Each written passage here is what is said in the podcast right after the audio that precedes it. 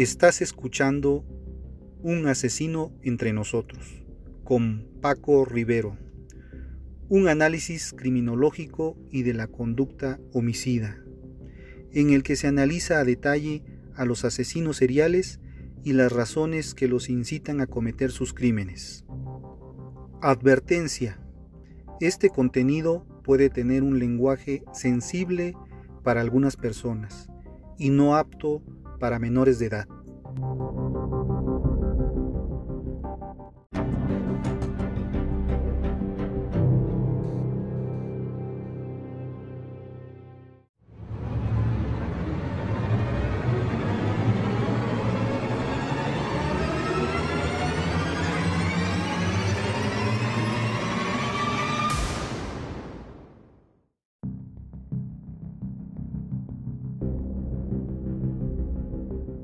Hoy hablaremos de El monstruo de Atizapán. Hablaremos de su perfil psicológico. Esta persona es conocido como Andrés N., mejor conocido como el feminicida de Atizapán o el monstruo de Atizapán. Yo recuerdo que cuando empecé con este podcast me llamó mucho la atención este feminicida. Por eso es que lo quiero retomar en este programa. Parece ser que en su domicilio se han hallado miles de huesos, los cuales podrían pertenecer a más de 17 víctimas. Sin embargo, aún se mantiene la investigación en el domicilio, por lo que todavía no se ha podido confirmar un número preciso. Bien, comencemos. Se trata de un hombre de 72 años que habría cometido alrededor de 30 feminicidios. Nos llama la atención que a muchas personas les brinda placer, ya sea sexual o placer físico, el cometer estos hechos en contra de las mujeres. La Fiscalía del Estado de México no ha mencionado que Andrés N sea caníbal o haya cometido canibalismo, pero él dentro de sus declaraciones menciona que comió antes de sus víctimas. Un dato importante es de aproximadamente 2.000 personas consideradas asesinos en serie, solo entre el 5 y el 10% cometen actos de canibalismo. El caníbal es una persona muy insegura, muy penosa, que tiene problemas de autoestima. Cree que necesita comerse a la víctima para sentir que le ayudó a aliviar su dolor a esa persona. Es como decir, te tengo completamente dormida o dormido. En tanto hablar de los diversos objetos de las mujeres que privó de la vida, se tratan de trofeos, en los que él menciona o mencionaría en su mente, me los voy a quedar porque lo logré, lo pude hacer, cada vez que lo vea me va a recordar lo que pude hacer. Aunque las personas psicópatas tienen una pérdida con la realidad, no significa que todo el tiempo tengan pérdida de la realidad. Son lapsos de tiempo. Los entrevistados le describen como una persona que se deja llevar que cambiaba de opinión con facilidad, pero tranquilo, amable, respetuoso, y en la agresividad se presenta en varias de las esferas. A nivel general se constata que pasaba muchas horas dedicadas a su vida laboral. La situación, la situación laboral, momento del homicidio, era comprometida al fracasar el negocio que atendía. Según este motivado por la culpa de las víctimas, de diversa índole y no progresar como esperaba. Respecto al ocio, las actividades que comenzaba las iniciaba con ilusión, ganas pero no se cansaba y se aburría pronto, abandonándolos posiblemente por la falta de compromiso real o una asunción de las responsabilidades y consecuencias no deseadas. En cuanto al tema de salud, tras la noticia que recibe de su enfermedad cardíaca debido a su edad, podemos inferir que esto le crea una ansiedad elevada y actúa como un estresor, sumado a la muerte de varios familiares, especialmente con la de su hermano con el cual tenía un vínculo más cercano. Con sus vecinos y sus conocidos se comporta adecuadamente, un trato amable, no busca confrontación y busca complacerles ante los conflictos y problemas que se le presentasen. Parece presentar una disonancia entre sus características controladoras, y su aparente actitud complaciente, tranquila e incluso evitativa. En cuanto a si tenía una doble vida, no se detecta elementos que apunten a que llevara una doble vida. Pero dentro de sus tendencias complacientes, parece que lleva, lleva un nivel de vida económico bajo y ocasionalmente no era sostenible con la situación laboral en el momento de los hechos.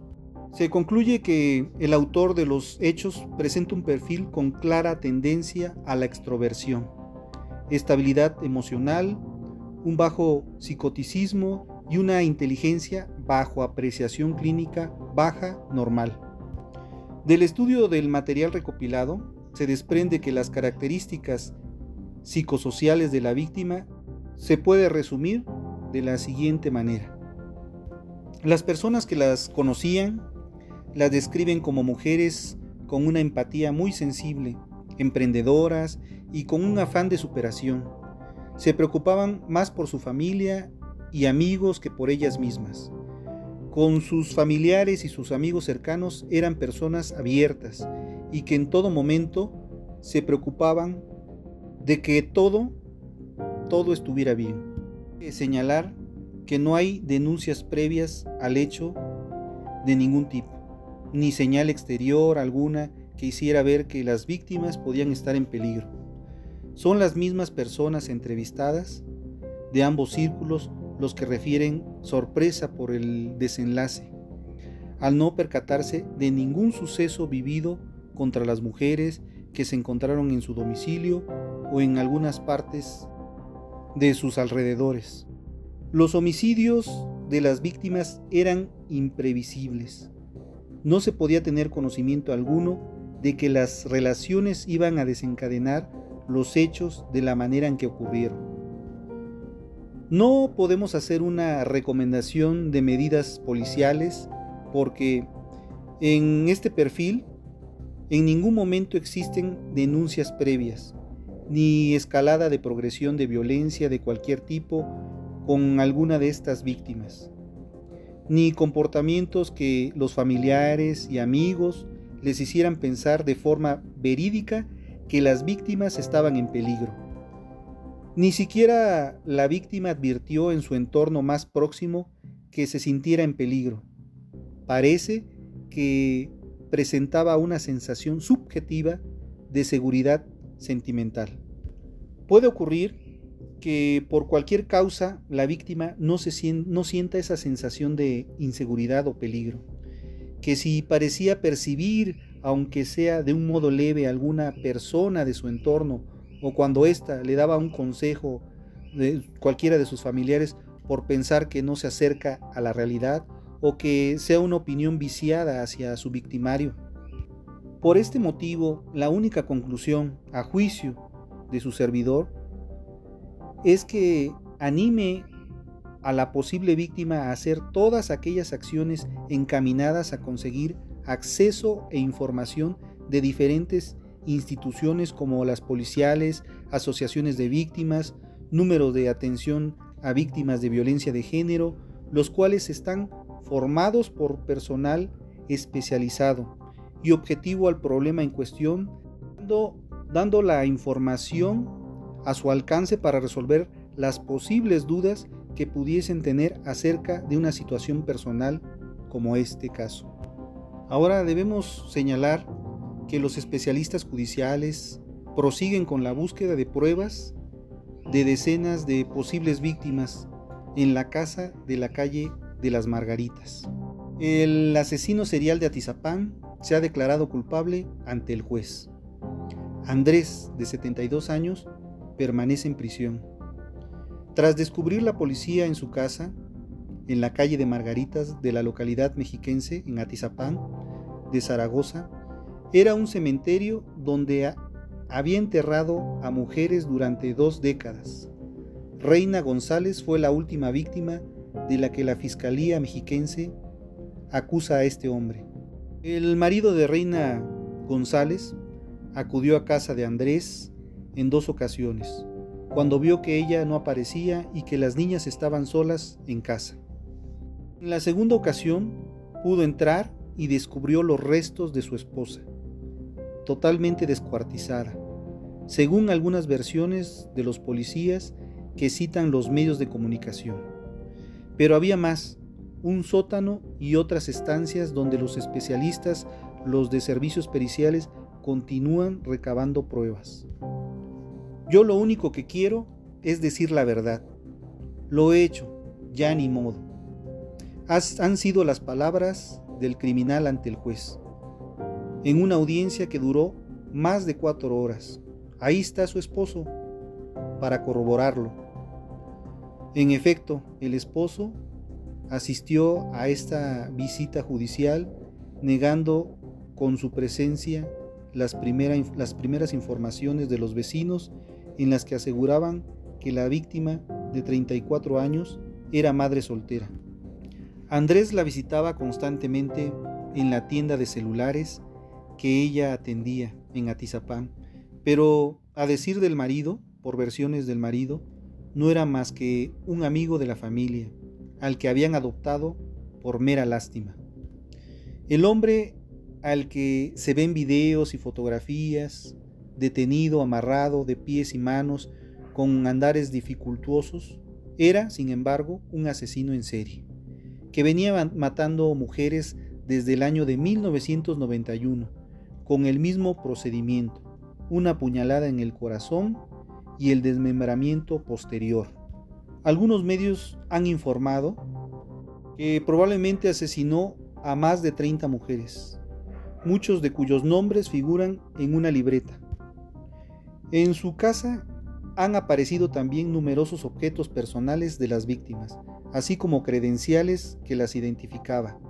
El Ministerio Público ha llamado a la población a denunciar cuantos casos de desaparición considere que puedan estar relacionados con este hombre, ahora encarcelado.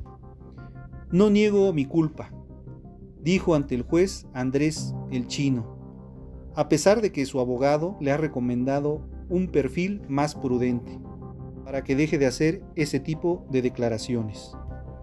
Pero este hombre parece tener claro cuál va a ser su futuro.